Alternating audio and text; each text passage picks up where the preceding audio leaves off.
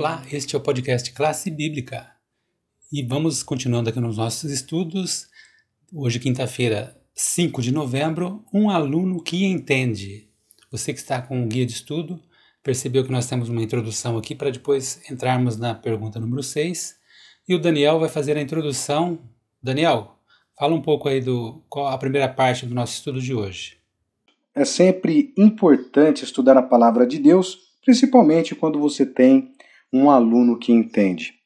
Agora abramos a Bíblia em Marcos 8, é, versículo 31 até o 33, onde está escrito assim: ó.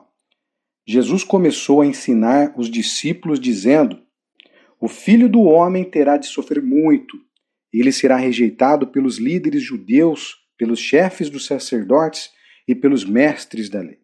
Será morto e três dias depois ressuscitará. Jesus dizia isso com toda clareza. Então Pedro o levou para um lado e começou a repreendê-lo. Jesus virou para ele, olhou é, para os discípulos e respondeu, e também é, repreendeu eles, dizendo: Saiam da minha frente, Satanás. Você está pensando como um ser humano, como um ser humano pensa e não como Deus pensa. Vemos que o Mestre desafiou seus discípulos a enxergar coisas difíceis, coisas difíceis para eles. Ou seja, em muitos aspectos eles ainda estavam espiritualmente cegos para que realmente importava. Agora, continuemos nos textos bíblicos, só que agora em Marcos 8, 34 a 38, que fala: Aí Jesus chamou a multidão e os discípulos e disse: se alguém quer ser meu seguidor, que esqueça os seus próprios interesses e esteja pronto para morrer como eu vou morrer, então me acompanhe. Pois quem põe os seus próprios interesses em primeiro lugar nunca terá a vida verdadeira, mas quem esquece a si mesmo, por minha causa e por causa da, do Evangelho, terá a vida verdadeira. O que adianta alguém ganhar o mundo inteiro, mas perder a vida verdadeira? Pois não há nada que poderá pagar para ter de volta esta vida.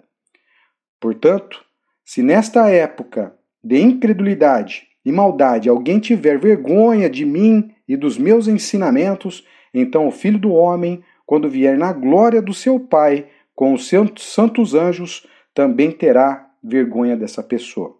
Esse foi o contexto do encontro de Jesus com alguém que realmente chegava.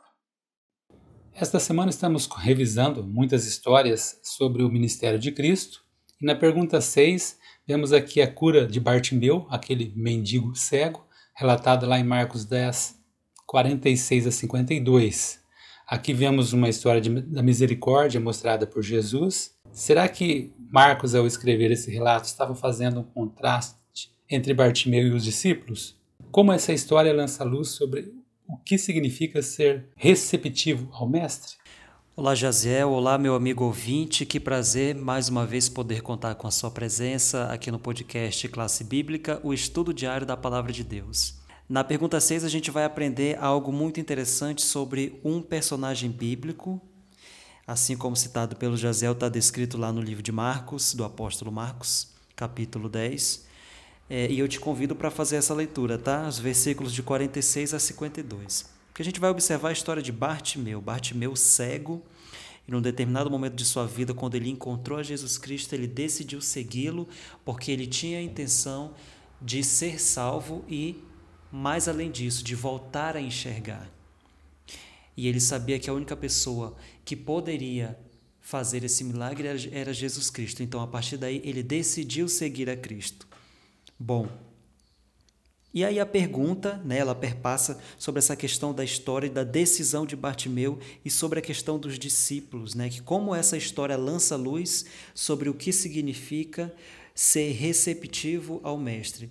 Interessante, né? Porque aí a gente vai entender o seguinte, que Marcos estava fazendo um contraste entre Bartimeu e os discípulos. Isso aí a gente já consegue deixar, consegue visualizar e deixar bem claro, não é isso?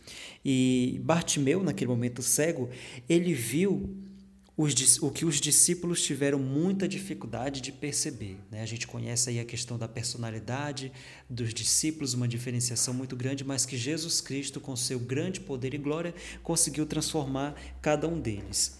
Certo? Bartimeu ele tinha um desejo de ver os cachos no cabelo de um bebê e a cor do trigo na colheita. É o desejo que qualquer deficiente visual tenha em suas vidas, até porque a gente não consegue mensurar qual é a dificuldade de um deficiente visual na vida, a não ser que a gente passe por aquilo. E aí Bartimeu faz essa colocação, né? e Marcos apresenta no seu evangelho. Mas ver Conseguir enxergar também inclui mais do que apenas a questão física, e isso ficou bem claro, não é isso? Em outras palavras, essa história trata da visão espiritual, a mesma visão espiritual que era necessária para os discípulos.